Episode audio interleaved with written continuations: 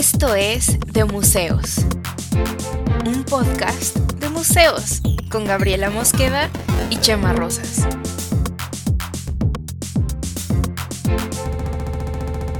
Bienvenidos. Hola, ¿cómo están? Bienvenidos al episodio 10 del podcast. Un segundito, como un segundo de, entre, que, entre que ponemos de que ya estamos grabando y que es como una, dos. Hola, ¿qué tal? Pero es bien raro. ¿Por qué no cantaste, Chema? Chema, Cami. Dije Chema, qué raro, Sí ¿no? conté y, y hasta hice mis señas, pero tú como que te No quedaste pasmada. cantaste. No, pues no, no, tienes razón. Ahora no. Episodio 9. de Museos. Ya, obligándolo, obligándolo a cantar. Es el episodio 9 de la temporada 2 de, de Museos, el podcast de Museos. Nos acercamos Museos. nuevamente, peligrosamente, al final de temporada. Y teníamos pendiente, bastante pendiente, hablar un tema que es el que vamos a hablar hoy, el día de hoy, para el que tenemos una invitada que es alguien muy querida y que es. Tarán, tachán. Pongan fanfarrias aquí. Chan, chan, chan. Fanfarrias, grito de emoción. Es Caro. Caro Sanoria. Caro. Sanoria, nombre artístico. Ya, ya se volvió mi nombre real. Ya se volvió el nombre real de Caro, de hecho. Y, este, y Caro es diseñadora y con ella vamos a hablar de las múltiples intersecciones del arte y la cultura y de muchas cosas al respecto. Y entonces, eh, para eso, pues queríamos que nos contaras un poquito de ti, del trabajo que haces y todo Eh, eso. ¿Quién es Yo Carolina. ¿Quién es Caro Sanoria? Tapia Ok, Maldonado? Yo. Ah, fin, no, no es cierto. No, a ver, yo soy diseñadora gráfica, tengo una maestría en diseño editorial, hago libros, hago web. eh, em, ah, mm, no tengo nada que ver con los niños, pero me gusta mucho hacer libros para niños y todas esas cosas.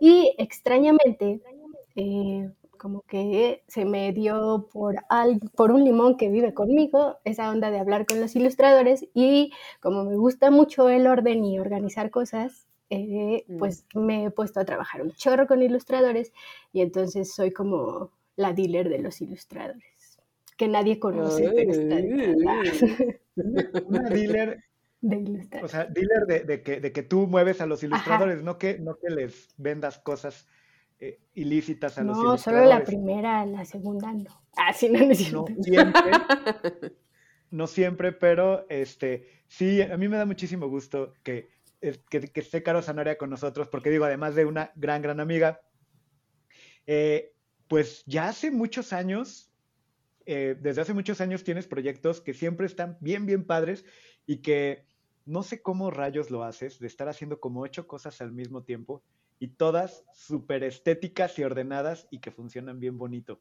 Entonces, este, pues no sé por dónde empezar a, a- a platicar alguno de los proyectos. Esperen, Este, primero tengo que decir que me da gusto ver a Gab de frente y no hacia arriba. ya, pueden continuar. ah, bueno, y creo que nunca lo hemos dicho en el podcast o no lo sé, pero para quien no lo sabe, bueno, es mundialmente conocido que soy una giganta, que mido como seis metros y medio. sí, Ga- Gaby de Gab es, es grande, es Gaby, Gaby grande, y, Nosotros somos unos hobbits. y Entonces, realmente yo sí los veo un poquito por abajo.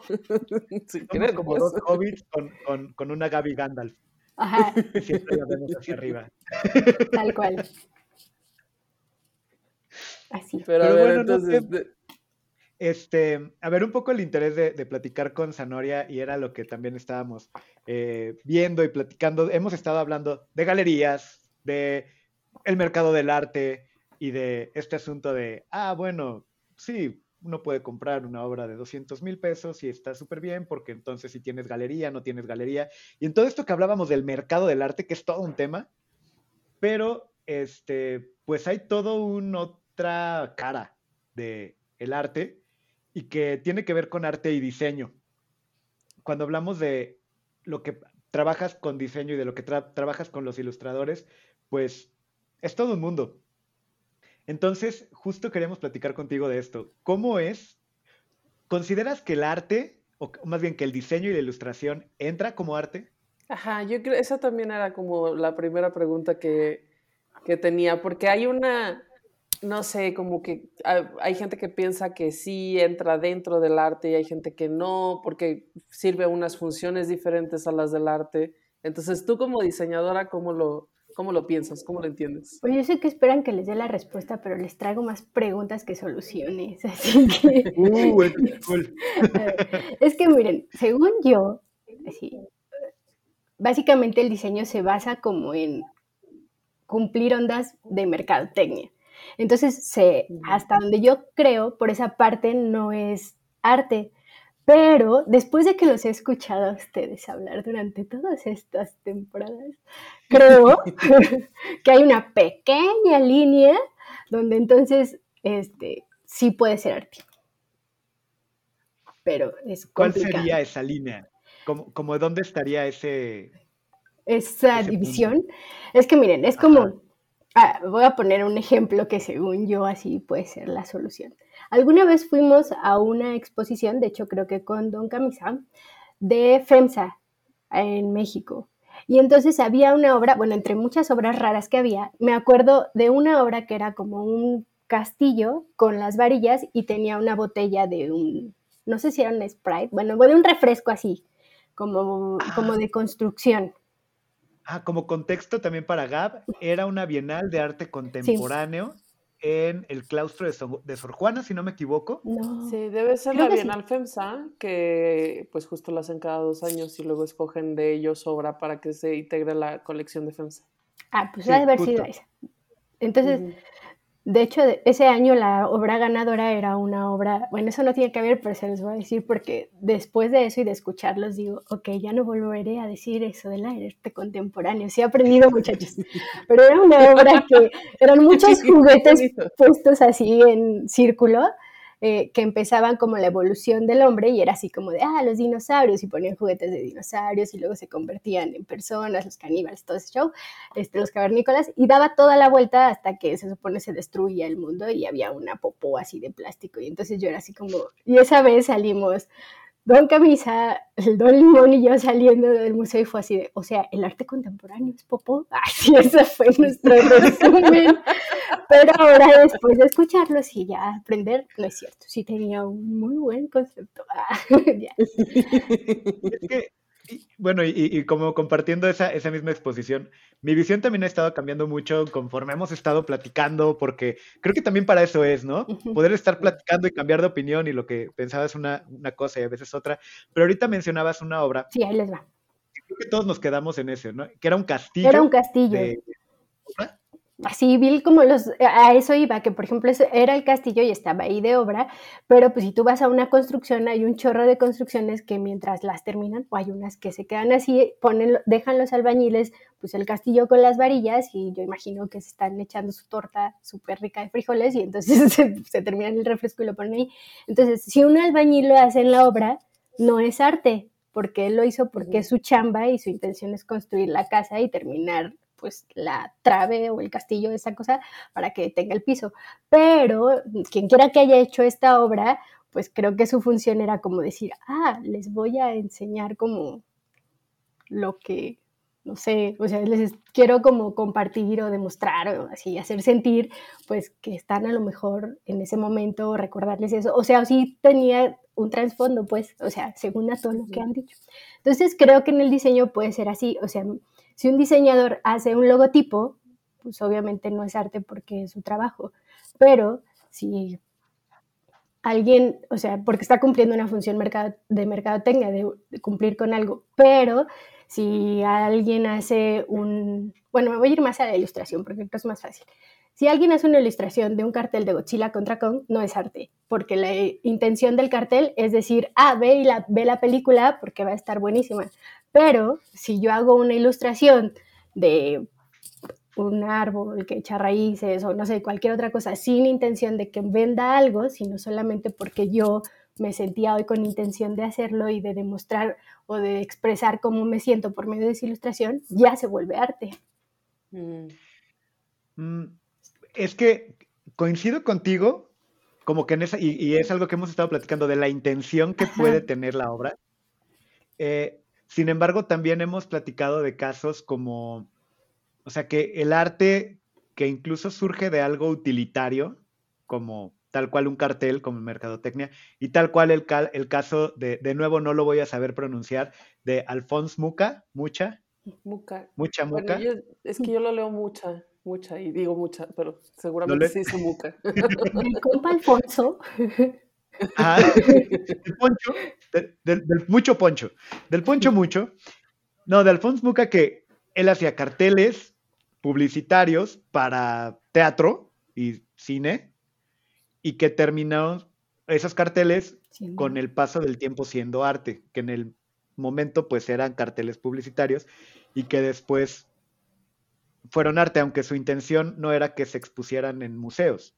Y varios otros, por ejemplo, o sea, si vamos a hablar como de la intersección arte y cultura, está Toulouse-Lautrec, que también hizo muchísimos estos carteles para los, para los, para los lugares donde se bailaba cancán en, en Francia a principios del siglo XX, finales del XIX, principios del XX, que eso mismo se convirtió, o sea, estos mismos carteles sin, ¿sabes? Como que sin brincar, sin, sin que se les quitara el concepto cartel publicitario, se convirtieron en, obras mismas de arte súper identificables.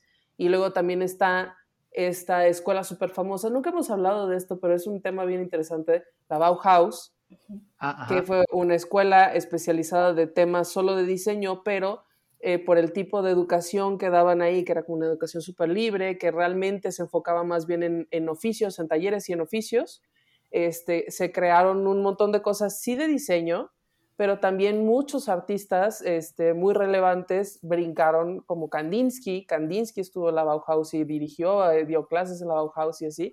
Entonces, como que sí hay muchos puntos donde se pueden encontrar que se me hace padre, se me hace bien interesante que los podamos platicar. Y justo eso es lo que yo pensaba, como sí tiene una función de mercado, pero yo creo que también hay un punto en el que alguien, debe, alguien desarrolla una habilidad así más allá de, y entonces brinca a tener un mensaje como un poco más universal que ya no necesariamente solo sirve las funciones del mercado, sino que habla como a pues a estas cosas eh, de lo que entendemos o lo que suponemos que es a lo que le tiene que hablar el arte, que, o de lo que tiene que hablar el arte, que son cosas más de lo humano, ¿no? Más como de, del interior. Eso está bonito. Ah. Muy poético. Pero a ver, en ese sentido, y porque es lo que yo veo con, este, con el trabajo que haces y el trabajo que, que haces también tú y con, y con Mr. Lemonade, porque mucho es como en conjunto desde Pero los eventos. quién es Mr. Lemonade porque no han dicho No, porque él no está aquí. Yo soy Mr. Ah, no, es cierto. Él es suficientemente famoso. este, y shout out a, Mr. Lemonade, gran ilustrador, y que además tiene, tiene su podcast siempre fresco, que también es, es la onda y que platica mucho de este tipo de temas y todo, pero eh, a, lo que, a lo que iba con esto es, he notado mucho que esto que comentas de la intención, hay, hay como un intermedio que es, no es, no estoy haciendo este diseño para una campaña de una tienda de hamburguesas, de una hamburguesería. No tampoco lo estoy haciendo como con una intención necesariamente artística, estoy haciéndolo pues tal cual para intervenir a esta pared porque está padre. y, cuando hacen, por ejemplo, eh, ciertos proyectos, eh, por ejemplo, de la colecta, ¿sí se llama ah, la, Uy, es súper viejo. Es pero a, mí es un proyecto que me, gusta mucho. ¿Nos, puedes platicar un poquito de eso? Ok, en la colecta creo que surgió cuando todavía estudiábamos, porque empezábamos a ilustrar, pero aquí en León no era como tan conocida la ilustración. Entonces nosotros que siempre hemos sido así como, ah, no, pues queremos que hacerlo. Y como el Don Limón, lo va a mencionar mucho, pero pues lo siento. Este, era así como ah, quiero que todos vean mis ilustraciones. Era, pues no existe un lugar. Ah, pues hagámoslo. Y entonces creamos la colecta y lo que hacíamos era como un poco ahora lo que es el viernes de ilustración en Instagram, era poner un tema al mes y entonces nosotros hacíamos, abríamos la convocatoria a todas las universidades de la ciudad o la poníamos en línea y así. Entonces era como, mándanos tu ilustración sobre el tema y la publicamos y el chiste era hacer como una comunidad y entonces que todos viéramos el trabajo de todos, ¿no? Y entonces pudiera hacerse como algo padre y todos pudieras ver como la chamba y decir, oh, sí, sí sé ilustrar o no, o yo qué sé. Y entonces eso hacíamos y en ese entonces, como no era el boom de las redes sociales, hacíamos un PDF, me acuerdo, que tenías que descargar. Entonces ya ahí tú veías las ilustraciones de todos los que habían participado. Y eh, digo, ese proyecto murió un poco porque todavía estaba como muy cerrado el asunto y entonces nunca nadie quería participar y entonces había colectas en las que en ese entonces yo todavía medio dibujaba y Gabo y yo ilustrábamos como 20 ilustraciones del tema para llenar el PDF así de que no se vea solo uno, por favor. Y ya, por eso murió, pero eso hacíamos con el afán de pues divertirnos y dibujar, ilustrar. También, también según yo pasa, o sea, al revés, ¿no? También hay quienes este, eh, eh, hacen como su obra, que, que, trabajan sobre ilustración, pero tienen como ya muy definido su estilo, sus temas y todo, y después los buscan para que hagan murales, ilustraciones publicitarias o cosas por el estilo, ya con una, con una, con una cosa súper definida. Con, ajá y que, lo, que lo que quieren no es que se transformen ellos y se adapten a que vas a vender pues un tequila o un, yo que sé, un gin, ¿no?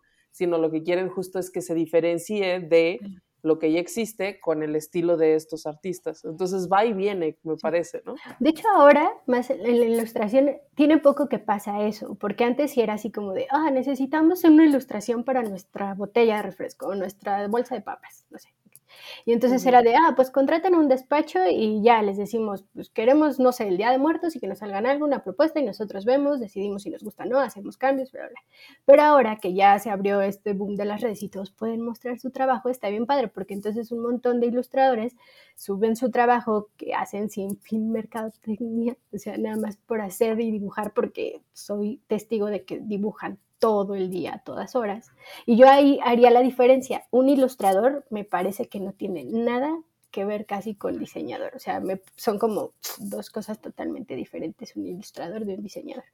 Y entonces ahora lo que ha pasado es que las marcas ya se acercan a un diseñador justo como, digo, un ilustrador ya justo como dice Gab, porque es de, ah, él ilustra padre, pues nos podemos como ayudar porque aparte ya son más conocidos en redes o cualquier cosa o tienen hay quienes aparte como ilustradores apoyan a ciertas causas sociales entonces ya es como de oh sí digámosle a fulanita porque entonces nos van a seguir o nos van a comprar las papas o hasta los algodoncitos para limpiarte la cara porque todas las niñas quieren a la virgencita cuídame please entonces ya es de ah enchúlame el algodón con el virgencita pero así tal cual entonces ya es como, wow, qué padre. Y entonces ya como que esa ayuda de los dos. Y sí, las marcas ahora buscan a los ilustradores para que hagan algo como ellos.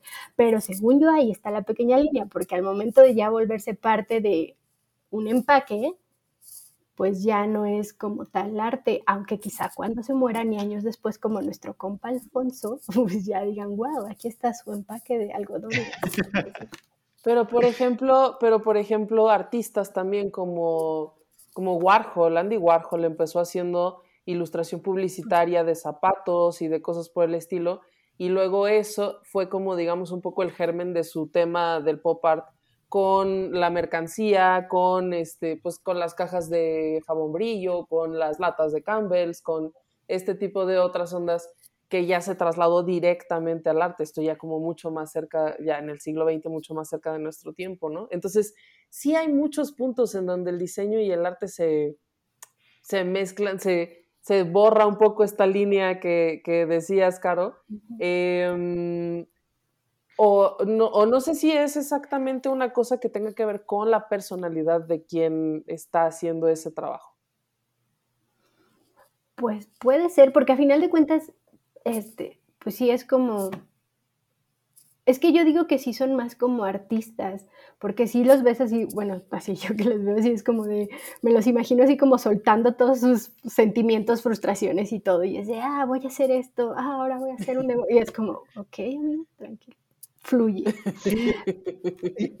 Ajá, perdón, iba a Pero lo que iba a decir es que sí hay una diferencia entre el diseño, diseño como tal, porque por ejemplo, es más, hasta es como muy claro, vas a una exposición y está la obra, está el cuadro, ¿no? Así de quien quiera.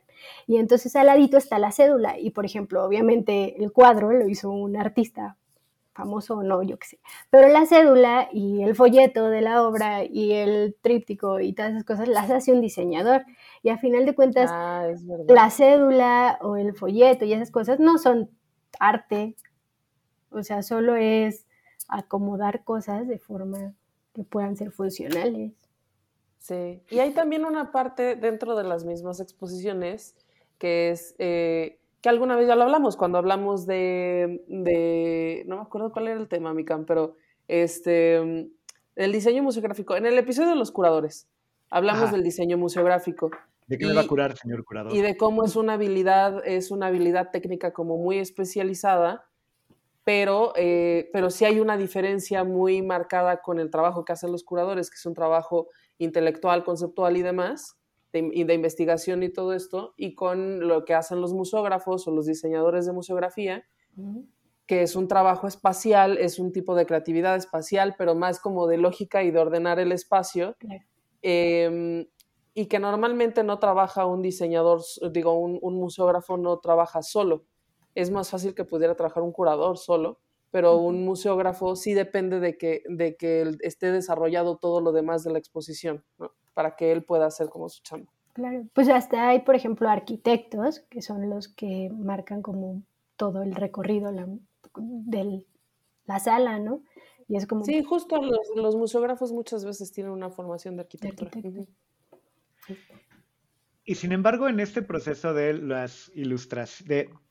porque a ver, como lo veo está, en lo pragmático, pragmático tenemos a los diseñadores que hacen justo eso, ¿no? Cédulas, eh, el diseño de algo, lo que sea, y hay muchos tipos y es mucho más pragmático, comercial, con un fin utilitario. Tal cual.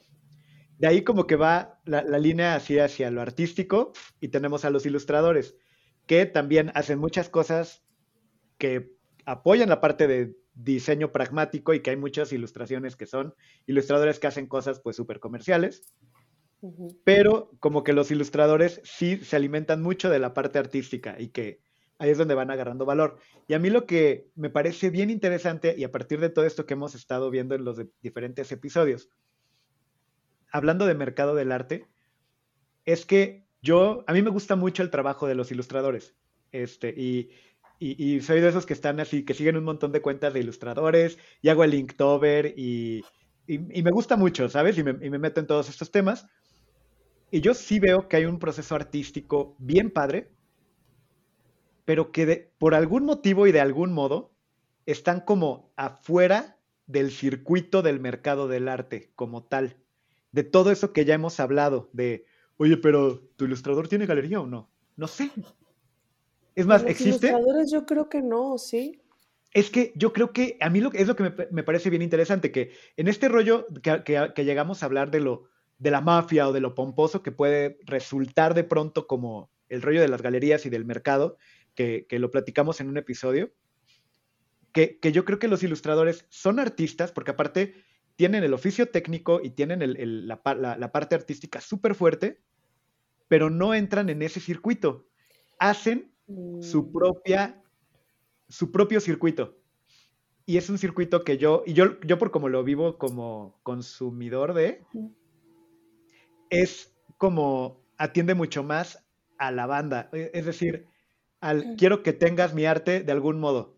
Sí. Y entonces lo que hago es un sticker con mi ilustración Una para que lo puedas pegar, una playera o un una, una impresión y, y aquí está, y eso es lo caro. Bueno, pero no eso será. También, también tiene otra característica que es la reproductibilidad. Hay un, hay, hay un libro que se llama La obra de arte en la época de la reproductibilidad técnica. O sea, es una, ya, súper ñoña con mi referencia. Pero, este, pero la cosa es que em, las obras de arte, su carácter, o sea, una cosa que es importante de las obras de arte es el carácter de único. Inclusive los grabados, que son fácilmente reproducibles porque los grabados, su naturaleza es que pues, los pasas por una prensa y salen y puedes hacer varios, también tienen un límite porque que lo establecen los artistas, en el que eh, de este grabado solo van a existir 15 en el mundo, en la historia, ¿no? Entonces, em, el hecho de que sea único le da un valor agregado allí y, creo que ese también la cosa del diseño y la ilustración en las aplicaciones, en, como decías, en playeras, en stickers, en, en libretas, en como todo este tema, es también como, pues es un valor más simbólico que otra cosa, realmente. Pero eso es lo que le, le, da una pequeña diferencia al arte versus el, el, diseño y la ilustración. La ilustración en este caso específico. Pero yo lo dudaría un poco. ¿Tú, tú cómo lo ves, Anoria? Es que yo creo que es como... Yo creo que pasa hasta con algunos artistas.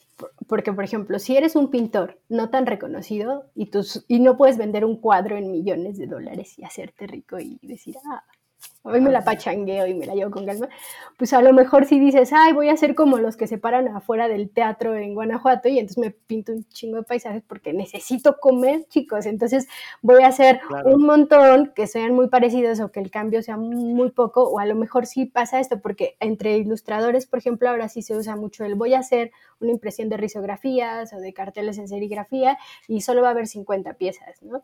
Y entonces sí están, las venden numeradas, te las firman o así todo el show, pero pues, de todas formas una pieza de serigrafía o así de un ilustrador todavía no cuesta lo que te cuesta una obra de arte a lo mejor ya más pro. Entonces sí es como, pues también comemos así. Claro, pero incluso creo que dentro de lo masivo de la reproductibilidad, también hay una parte que cotiza, así de, ah, oigan, estoy sacando 500 playeras con este diseño. Y, y, y, sí hay puja, pues, de, ah, yo quiero preorden, ¿no? Este, y apurarme porque sé que se van a acabar y yo quiero una. y quiero tener una playera de este diseñador, de esta, de esta reproducción. O sea, creo que incluso en es, dentro de esta reproductibilidad, por la masa a la que se llega, creo que incluso se da ese fenómeno, ¿no? No es como, voy a poner un ejemplo quizá medio tonto y nada que ver con museos, pero por ejemplo es como, la, hay muchas canciones que existen desde hace un chorro de tiempo pero por ejemplo, el, no sé, hay gente que no conoce las canciones de José José por José José, no me voy a ir más para atrás, ¿no? Pero entonces llegan y los artistas nuevos les hacen así como sus canciones con un nuevo ritmo. Entonces yo, por ejemplo, ubico a mi abuela diciendo, ay, echaron a perder la canción de Amar y Querer de José José, ¿no? Y es como, pues sí, a lo mejor para mi abuela le echaron a perder porque pues José José era el que la cantaba padre, pero ahora que la canta no tengo idea quién, seguramente Natalia de alguna de ellas, entonces ya es como... alguna de las Natalias Ajá, una de entonces ya es como, wow, y un chorro de gente la oye y ya escucha la canción porque ya le dieron el refresh y ya la escucha Natalia Furcade. Entonces yo siento que a lo mejor es como esto, o sea, las pinturas de Picasso todos quien quieran, es como el José José en la música y los ilustradores son como los que acercan este tipo de arte o algún tipo de arte a las nuevas generaciones que a lo mejor es como, ah, pues es que sí, está padre el cuadro, pero pues qué aburrido, es como de casa de viejitos, entonces como, ah, mira, pero lo que quiso significar era el amor por tal cosa y yo ya te lo hice más padre con colores más vivos, entonces como, ah, ese sí me gusta. no sé puede ser, puede ser que sea como un escalón intermedio, ¿no? O sea, como de para que la gente se acerque y, empiece a comprar, que compre alguna ilustración y todo eso. Y luego también, también hay otra cosa, que es que finalmente, y yo tengo varios así, porque también luego dices, bueno, a mí no me va a alcanzar para comprar una obra original de, yo que sé, de alguien, ¿no? Pero sí puedo comprar una serigrafía eh, de algún artista, o sea, la serigrafía de una obra de un artista que me gusta, y ya está bastante más dentro de mi alcance de presupuesto. Pero y entonces ya vas entendiendo cómo de la serigrafía, para, cómo, se, cómo se trabaja con la serigrafía, con la risografía, con todos estos otro tipo de, de reproducciones. Y creo que está bastante bien. O sea, yo creo que, no lo sé, siento que hay como una especie de pelea imaginaria allí que no es tan, que no es real, pues, que no es este, que no es que verdaderamente los ilustradores y los artistas se odien, yo no lo veo, a lo mejor sí, pero, pero que este, pero sí hay una división, pero todo esto me parece que es como, pues como que simplemente asumido, ¿no? Como no es realmente algo que haya alguien dicho, no, la ilustración no es arte, o que, o que nada, nada de lo que es ilustración puede llegar a ser arte, sino que eventualmente algunos artistas van y vienen, logran brincar esta barrera imaginaria, eh, pero es muy difuso, ¿no? O sea, justo como usted, como estábamos diciendo, es como raro, es difuso, no sabes cómo definirlo de aquel lado, ¿no?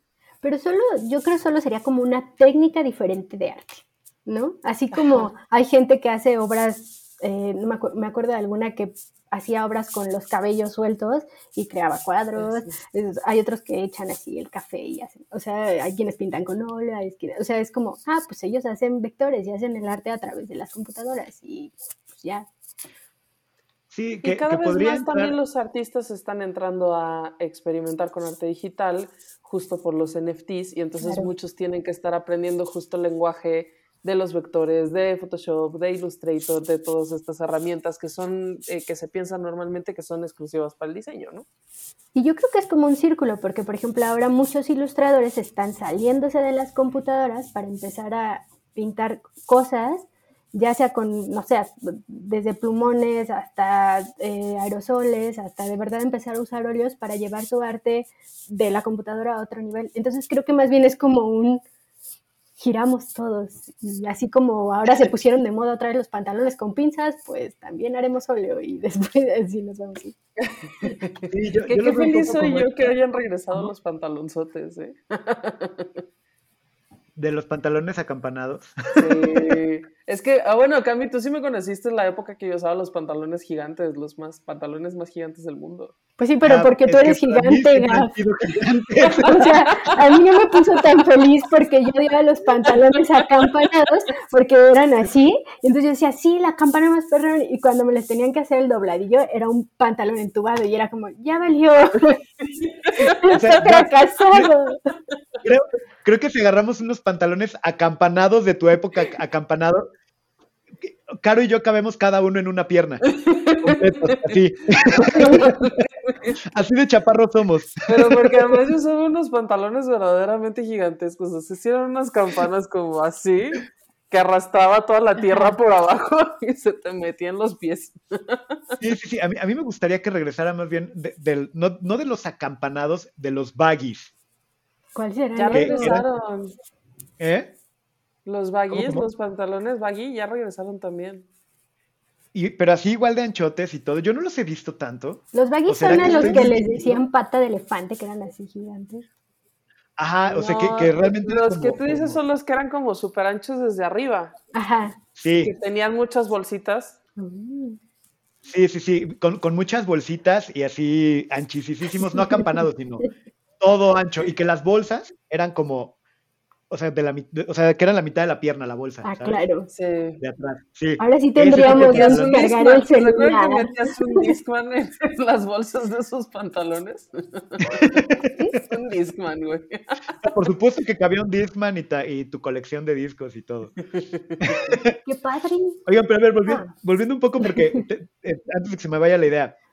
En este, en este comentario que decía y la discusión que decía Gap de eh, de, entre artistas, ilustradores y la, la, la, un poco lo que se me ocurre, y hablando también de los pantalones baggy, es como esta noción o línea que algunos pintan entre las bellas artes y el arte eh, formal y el street art o el, lo, que, lo que no es como de bellas artes o la, la, la. Y a lo que voy, bueno, es, que, es que sí hay una, hay una clasificación que no incluye el diseño. La verdad no sé quién haya hecho esta clasificación, pero es la que te enseñan en la escuela, ¿no? Que las bellas artes son la pintura, escultura, danza, este, música, em, arquitectura y eh, cinematografía y otra. No me acuerdo cuál. Sí, alguna se me está escapando. dentro del, por ejemplo, la danza no es lo mismo ballet ¿no? que dices, ah, sí, ballet, sí, que decir perreo. Dices, ah, ahí no sé si entre como en bellas artes. Pero es danza. Yo soy muy defensora del perreo, pero yo no lo consideraría una bella arte, güey.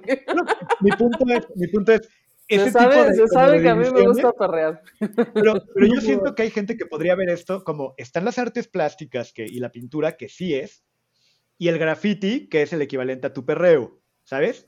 O sea, que sí, sí siento que pueden existir este tipo de, de, de divisiones pero, a ver, hay, por ejemplo, hablando de perreo, hay un documental en Netflix justamente que habla sobre estilos de baile y explican que el perreo es como súper ancestral y así, y entonces ya dices, oh Dios, como que revivieron, es como revivir las lenguas indígenas, indígenas revivir los bailes acá, así, entonces podría ser arte. Por el ritmo y por la, es como súper primitivo, ¿no? Sí. Bueno, primitivo se oye feo, ancestral. Pero entonces, ahí pero, pero sigue siendo como, tienes el, el arte, el, el, arte fresa, el arte, las bellas artes, y entonces ahí el perreo sería más como artesanía, como... Ah, bueno, sí. O sea, no, no, entra, lo, sigues viendo como para abajo. Tenemos pendiente, sabes que hay una, eh, que se me hace que es un buen tema en algún otro episodio de la, a lo mejor la próxima temporada, hablar justo de esta división entre arte, arte popular y artesanía porque tiene como todas estas divisiones también, como líneas imaginarias y gente que, intenta brincar de una a otra y elementos que se traen de un lado para el otro. Bueno, pero ya lo, lo, hablaremos a profundidad después, pero sí, creo que sí hay una división ahí extraña. Y que tomando eso en cuenta, y, por lo menos como yo veo la, la ilustración, yo, yo, diría que es arte emergente, como, como que está empezando a, a, a llenar estos espacios y a ser consumido como arte porque incluso ya hay quien colecciona eh, ilustradores y ya está abriéndose todo ese espacio. Pero una de las cosas que, que me gustan muchísimo es que se están abriendo, esa misma comunidad abre sus espacios de difusión porque no es como que haya tantos, que es lo que comentabas con lo de la colecta.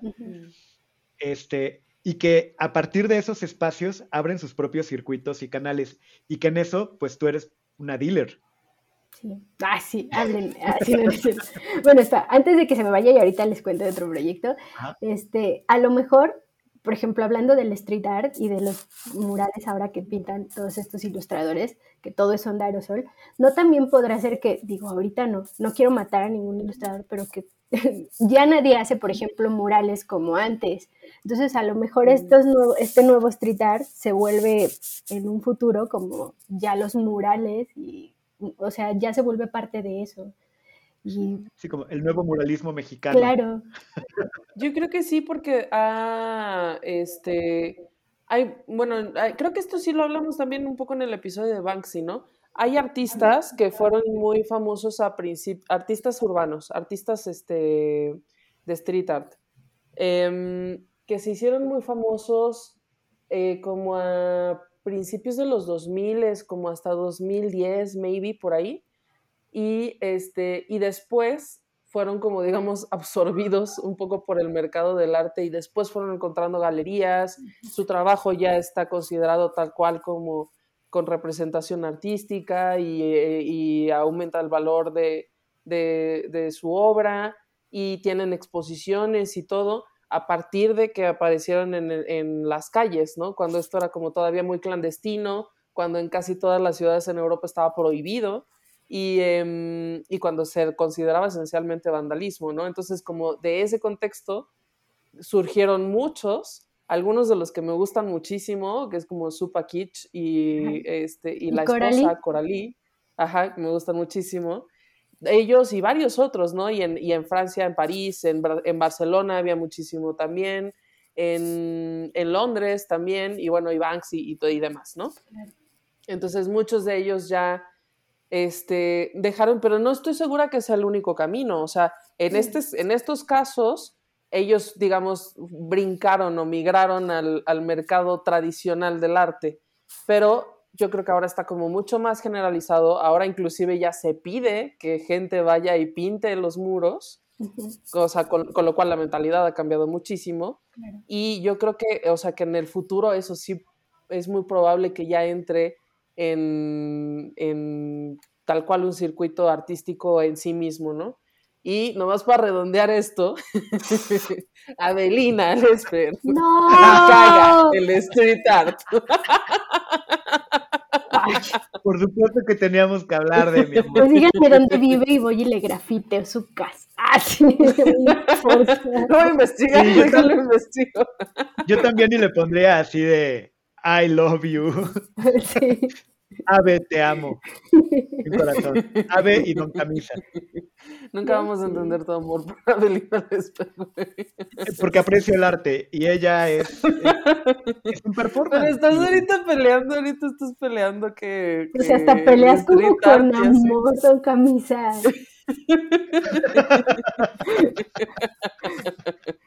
Está bien. Pero perdón, ¿qué decías de, de Ave, my love? Que odia el street art.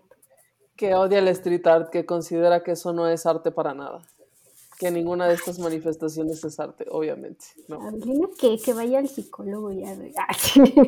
Sí, es una señora muy enojada. Señora enojada, güey. Bueno, Pero que bueno, es parte de su arte. sí. ¿Pero qué?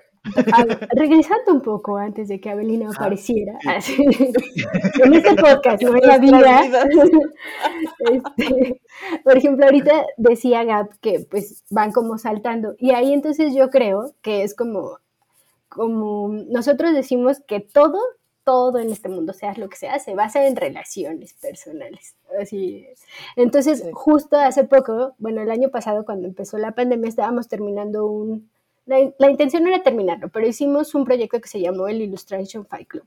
Y entonces ahí lo que, hacimos, lo que hicimos fue juntar ilustradores, obviamente como fuera la primera edición, eh, muy amigos de nosotros, que nos gusta mucho lo que hacen, y entonces lo que hicimos fue como un experimento social para demostrar cómo no importaba lo que hicieras, o si tú dijeras, no sé, era como poner a pelear a Picasso contra, eh, a- a- a- no sé, échenme otro, contra el compa Alfonso. Sí. Y entonces era como, a ver, voten y digan cuál es el mejor cuadro, ¿no? Y entonces era así como, wow, así, este, bueno, votemos. Y entonces ahí así decidíamos quién ganaba y cómo iban pasando a las eliminatorias hasta llegar a la final. Y ese fue el experimento social para demostrar que básicamente mientras mejores relaciones públicas tuvieras, no importaba ilustración, digo, aunque todos los que invitamos los 16 hacían cosas muy buenas, pero súper diferentes, era como, mientras mejores relaciones públicas tengas, vas a ganar. Entonces, yo siento Pero que eso eso... es así un poco en todas las cosas de la vida, yo creo, no solo en el arte, ¿no? Ajá, pero por eso yo creo, por ejemplo, que habrá ilustradores que pasarán al siguiente nivel y ser artistas por sus relaciones públicas, como Mm, Coral y su Paquín dejan de ser ilustradores o diseñadores porque sus relaciones públicas fueron muy buenas y entonces o conocieron a la persona indicada y ya es como, wow, Ujú. ya te abrimos la galería, ya eres un artista. Pero sí. bueno, en es ese verdad. proceso creo que también hay algo interesante porque ahorita platicabas de, bueno, los diseñadores están dibujando todo el día. Los ilustradores, haciendo- hay muchos diseñadores que no dibujan. Sí, perdón, perdón. Los, los ilustradores que se la pasan dibujando y están subiendo y compartiendo cosas todo el tiempo. Y digo, una parte porque es relaciones públicas, pero me... Vaya, hay ilustradores que están subiendo una ilustración diaria o varias o no sé, para que las veas. O sea, porque ellos quieren que la gente vea su trabajo. No lo están vendiendo necesariamente. Para ellos, el gane es Que lo veas y le des un like para también decir, ah, mira, estoy validando tanto esfuerzo. Y creo que es un proceso bien interesante también de cómo pueden impulsar ese arte, eh, que creo que es un proceso muy distinto a lo que ocurre con un artista, eh, con un pintor renombra- renombrado o no, que no es como que estoy pintando mucho para que todo el mundo lo vea y, y lo quiero compartir y, y voy compartiendo mi proceso, todo en redes. Sí, Creo que se de ve hecho, menos. sí, No digo que no ocurra sí, tanto. lo- sucede muchísimo. Lo que pasa ¿Sí? es que también son un poco como nuestras propias burbujas de... Claro. yo sigo a muchos menos ilustradores y sigo a muchos más artistas, este, sobre todo en arroba de museos, vayan y sigan esa. Pero Entonces, sí, sí muchos, las redes de los artistas en muchas ocasiones son mostrar cómo es, o sea, las cosas de su vida y sus procesos, porque pues obviamente de, de- de sus experiencias personales es de donde crean la obra. Y, em, y en muchas ocasiones es tal cual ver cómo están haciendo las cosas y luego también promocionan si tienen una exposición, si están en no sé dónde, si tienen una ¿Y suben sus galería, si pinturas? Sí, muchos sí, suben las pinturas, suben sus estudios, suben este, pues también suben sus amigos, suben me fui a comer con no sé quién, en las historias y todas estas cosas que también son RP. Y mm, sí, o sea, sucede también con los artistas. Yo, yo siento que eh, todo el tema digital, todo el tema redes sociales es un poco igual para los dos, ¿no? Yo creo que sí. ¿Sí? Ujú. Pues sí. ¿Y a dónde, a dónde llevará justo hablando de, y, y hablando de lo que platicabas hace rato, de la reproductibilidad, que tienes, por una parte, los artistas que pintan cuadros y que es como menos reproducible. Ya me estoy haciendo reproductibility. Eh, y con, con la ilustración que dices, ah, bueno, playeras, stickers eh, y también otras cosas y tal vez luego algunos prints y la, la, la. Eh, ah, ¿Qué estará pasando ahora que están entrando ya tan fuerte los NFTs y todo el rollo de blockchain? ¿Irá a cambiar el, la balanza de, de pronto? Pues es justo lo que te decía, que yo veo que muchos artistas están migrando a aprender y entender y a trabajar con lenguajes digitales justo porque la obra eh, digi- porque la obra que se vende en formato NFT se tiene que vender, o sea, se vende en digital y tienen que estar ahora muchos están experimentando y entendiendo de qué se trata todo esto, ¿no? Em, aunque, aunque los ilustradores creo que, aunque están también con muchas, o sea, y, y- y dibujan a mano y todo, pero también tienen, como que ellos ya la parte digital ya la están trabajando desde hace tiempo, ¿no? Más bien ahora están migrando a otro lado, pero, pero ya la parte digital, como que eso ellos ya, ellos ya la tienen resuelta. ¿Será que eh, igual pueda, podamos en el futuro ver un mercado bien, mucho más grande de ilustración en NFTs? Yo creo que sí, porque eh, pues ya, ya es una cosa muchas veces nativa digital, ¿no? O sea, ya existe y ya la puedes, ya la puedes vender tal cual. Y como, como, en, como co- ya lo hablamos en el episodio del N- de los NFTs, este, mm, el valor de, de esas obras es como mucho más, o sea, no está, no está dictado directamente como por un mercado que ya existe, sino que se está construyendo. Y entonces, pues es muy probable que, eh, que aquí tengan como un espacio mayor de validación que no depende de, pues, que si la galería, que si el curador, que si el director no sé qué, sino que simplemente depende de que la gente lo quiera y le guste, ¿no? Oye, sí, Sí, y aparte ya estoy pensando así de, ok, Illustration Fight Club y las obras se convierten en NFTs Ajá. y tendrían un valor mucho más No, grande. espérate, yo, yo en lo que pensé fue de, wow, voy a abrir Minecraft y voy a crear ahí mi galería virtual para exhibir mis NFTs. Ajá, Ajá, ajá. Así tal cual. oye, sí, Y voy a programar ahí un mundo en Minecraft súper artístico donde puedas caminar por un museo y contrataré a un arquitecto, a un museógrafo, que me haga- a un diseñador que me haga las células, así.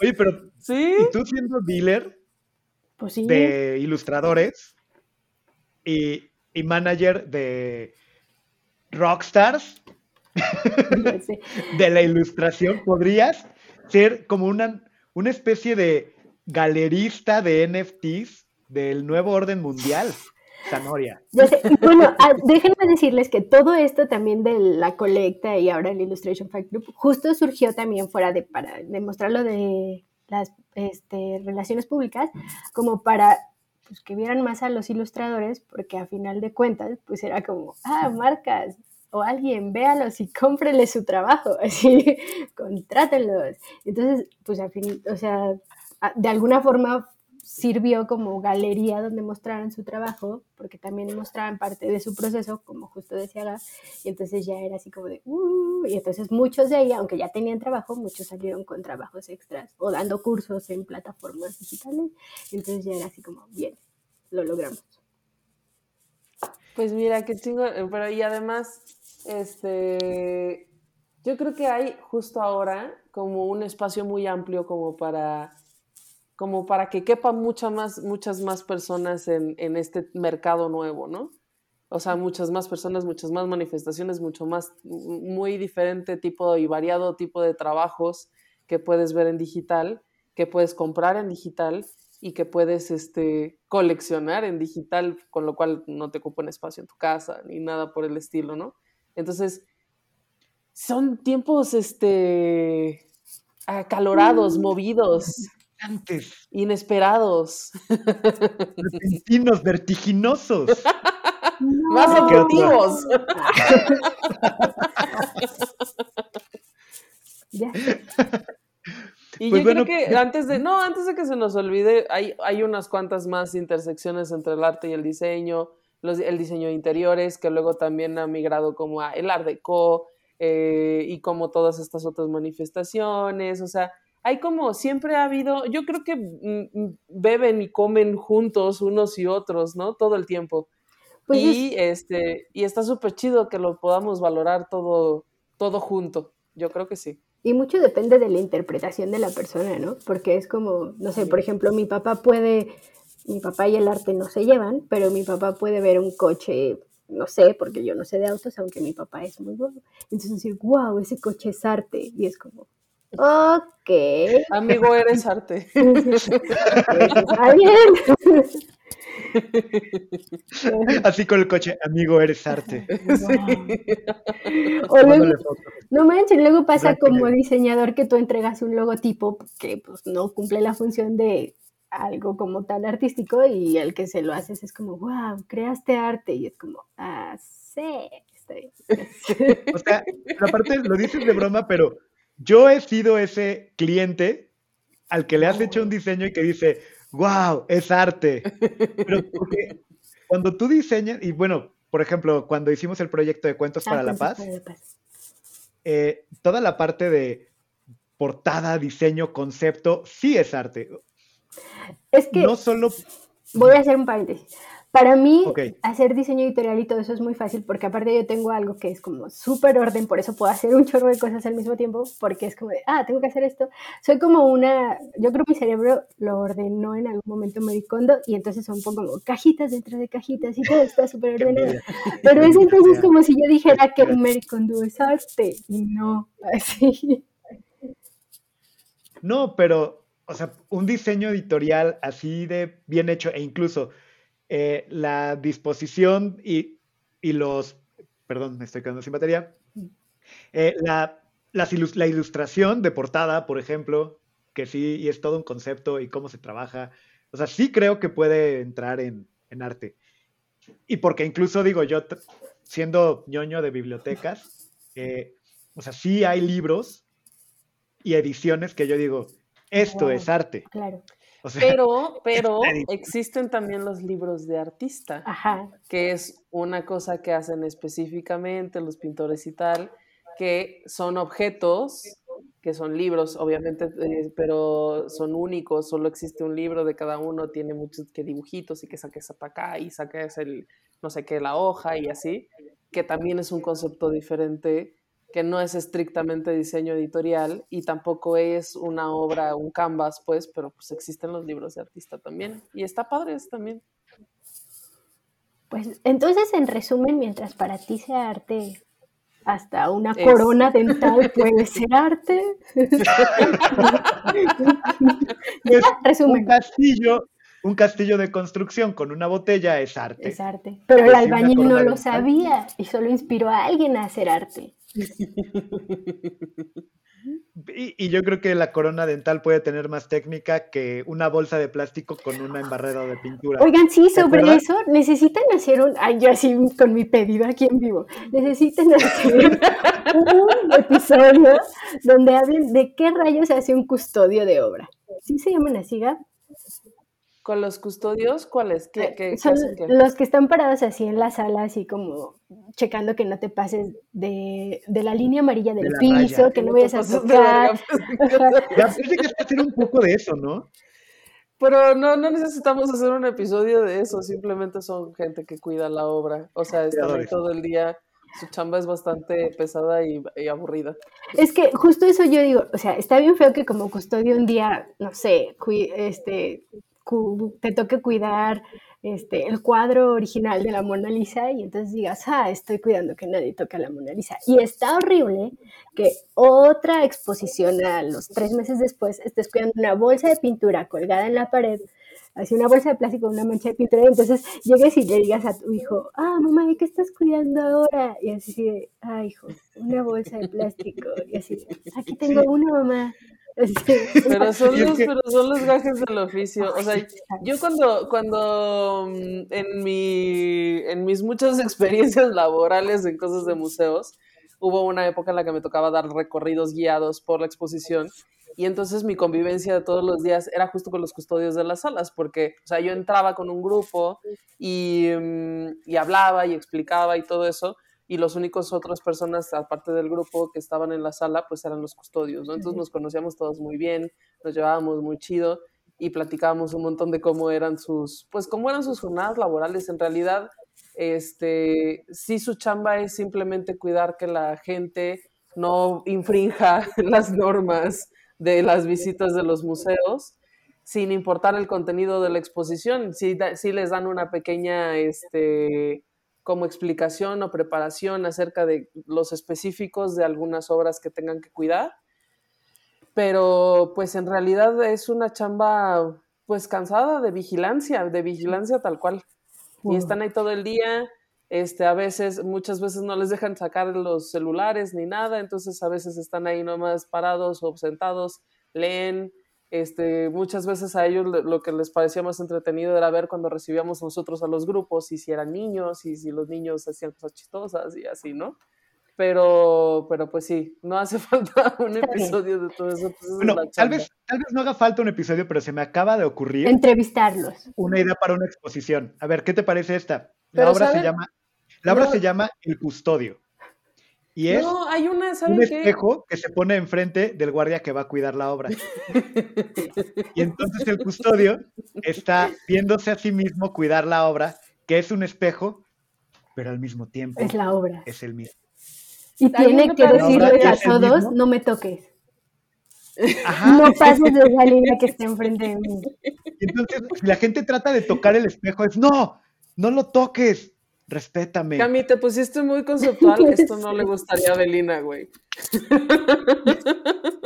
Tal vez sí. No. Los opuestos se atraen, los opuestos se encuentran. No, ya sé, vamos pero, a... Pero, este, pues, no, antes de que se me olvide, hay un par de artistas que empezaron, o sea, como que su interés en el arte empezó por haber trabajado como custodios en las salas. Entonces, según yo, uno era Mark Rothko, no estoy muy segura de este dato, si estoy incorrecta. ¿El de la vida moderna? ¿De Rothko? No, Rothko, R-O-T-H-K-O, que es quien hace unos cuadros que son cuadros que son solo bloques de color, que están súper chidos.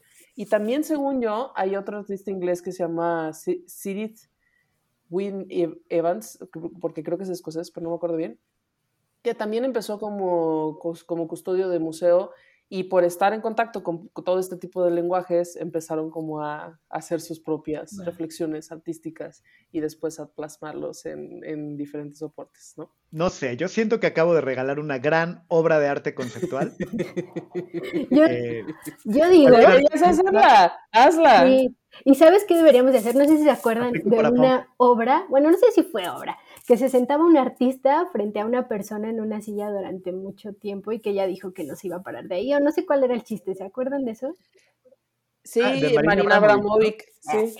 Deberíamos de sentar así, frente a frente, a Abelina en una silla y a Don Camisa en otra, hasta que terminen abrazándose y aceptando sus puntos de vista y su amor.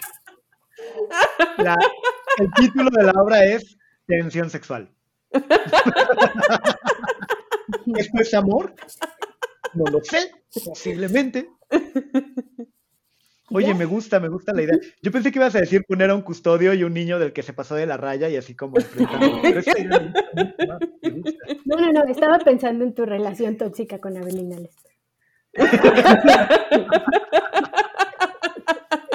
Me encanta Caro, me encanta Caro y sus apreciaciones sobre su amor loco y desmedido por Abelina. Ay, ave, my love. Pero bueno. Pero bueno, Y ya, estamos sobre tiempo y creo que espérense, sí, como último, yo conocí a Gab junto, justo cuando daba recorridos. Explicando Es verdad, es verdad. Y ahí Sí, yo es estaba- conocieron en un museo. Sí, porque yo trabajaba en el museo, en el MAC. De hecho, ah, sí, ahí va Sí. mi, mi comercial, donde voy a explicar que no es que no todo el diseño es arte. Trabajábamos en el MAC y entonces yo entré a trabajar y a mí me tocó hacer el logotipo del museo. Y el logotipo del museo no es arte, pero lo que hay adentro del museo sí. Y entonces, Wow. este, Es yo ahí conocí a hiciste Y entonces a mí me, causaba mucha conmoción, voy a regresar al inicio, su altura, porque decía, qué padre dar recorridos guiados y saber que aunque haya un tumulto de gente, tú te vas a ver y podrán todos escucharte. Si yo fuera Gab, nadie me hubiera pelado jamás, porque todos hubieran dicho, ¿dónde está la que nos está hablando? Pero Gab tenía ese poder así ¿y si me escuchan? Y era así como, wow. Pues sería como la guía, la guía que va cargando con su banquito, pero no está chido. No. Yo llegaría así, abriría mi escalerita y diría, ah, ahora todos aquí por favor. Y solo caminaba y todos la oían, porque aparte tiene una voz bien padre, no es de ardilla como yo. Y entonces ya era así como, wow, ella sí sabe. Nunca, nunca había pensado que mi estatura fue una ventaja competitiva. Ok, entonces creo que esto ya se convierte en, a ver, tres puntos para fijar la altura de Gap.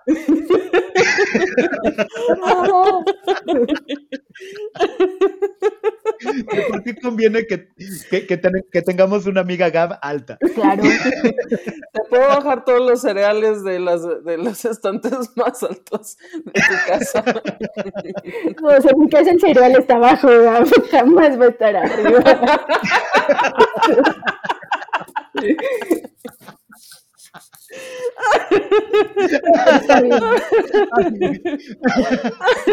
Qué risa. cerremos, cerremos. Tres puntos Sí, sobre tres puntos que yo diría tres puntos que conectan el arte y el, el diseño y la ilustración. A ver, empecemos siempre. eh, la, la- la invitada es la primera que, que nos da un punto. Ah, ok. El primer punto es. Se me fue la señal. Ah, sí, no, sí. Este, eh, la percepción de las personas puede decidir si algo que genere cualquier persona, sea artista, si quiere llamarse así, diseñador o lo que sea, es arte o no. Muy bien. no Punto, punto dos, Mikam, tú. Ok, ah, estamos dividiendo ahora sí los puntos, está, está padre, a ver, tengo que pensar en uno. No, yo, yo con lo que me quedo es que el diseño como tal, o sea, sí, sumando un poco lo que dice Sanoria, pero también que la, que la ilustración es una forma de arte, como cualquier otra forma de arte puede serlo, aunque puede tener formas diferentes de consumirse y de comercializarse. Y que, pues, una está tan bien como la otra. Que si tú quieres y puedes y, y tu círculo son galerías, está increíble. Y, y- y el- y esta parte de consumir y comprar arte en galerías de esa forma y ese tipo de arte. Pero si también te gusta tener ese, ese sticker de tu ilustrador y la playera y pelearte por tener una de las 200 que van a, de las 200 playeras que van a salir, es un sentimiento también súper eh, súper rico el, el poder tener una pieza de, de arte o de, pues sí, del arte de alguien más. Y que cualquiera de las dos puede funcionar en el mismo nivel. Y ya. Y yo, y yo creo que ya para cerrar el punto 3, o, o- o todo lo que yo estuve como intentando este, poner un poco ejemplos durante el episodio, es que históricamente el arte, el diseño y la ilustración siempre han estado relacionados. Y estas líneas que me parece son un poco imaginarias, son unas barreras que quizá realmente no existen, son más de percepción, pues nos, mm, que, que estas líneas imaginarias no nos impidan darle valor a cualquiera de estos tipos de trabajo, ¿no? Yo creo que sería como lo más chido. Sí, y que consuman mucho el trabajo de ilustradores como Mr. Lemonade o todos los que están manejando Zanoria. Para más información, deje su mensaje aquí. y es que justo en muchos de los proyectos y, de las cosas en las que trabajas eh, y, que están promoviendo, esa exposición a veces depende de un like que no cuesta nada, un doble tap, algo que puede también ayudar a que el trabajo de mucha gente sea, eh, sea visto y que y pues estar al pendiente de este tipo de proyectos y de iniciativas de los mismos artistas que son para dar a conocer trabajo y que vale mucho la pena estar, estar revisando.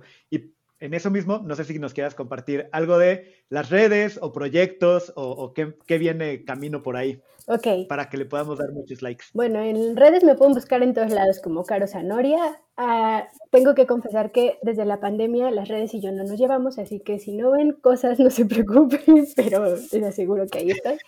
Este, y ahí mismo pues me pueden escribir. De proyectos estamos pensando ya, ahora sí que esto ya como que está agarrando más onda, revivir otra vez el Illustration Fight Club y hacer ya la segunda temporada, que era toda la intención. Y este y pues ya, si necesitan algún ilustrador, ya sea para comprar su arte o para algún trabajo, así escríbanme en Caro Zanoria y ya yo les paso toda la lista de acuerdo a lo que necesiten. Perfecto. Ya. Y yo les quería recomendar también Mamá Cariño, que es otro proyecto por ahí que tienes, que por ahí va. Lo tenía que hacer, Zanoria, lo siento. Pero bueno, a mí me También soy mamá. Sigan. No, no, no, pero hablando del proyecto del blog y que es un proyecto de redes también que tienes por ahí que está, que está interesante, que escribes y haces cosas también bien padres. Este, y bueno, a mí me encuentran como Don Camisa o Don Camisa-Edu. Y yo estoy como arroba de museos en Instagram y Facebook, arroba de museos MX Twitter y la página web que es de museos.mx. Entonces, estos generamos contenido donde vamos a las exposiciones y les contamos de qué se trata, si están chidas, pueden ver las fotos y todo esto. Y listo. Gracias por invitarme, pues... Par. Los quiero. muchas, gracias, por estar aquí, Te quiero, te queremos. Yo también te quiero. Cami, cuídense mucho. Bye. Bye, chicos. Bye.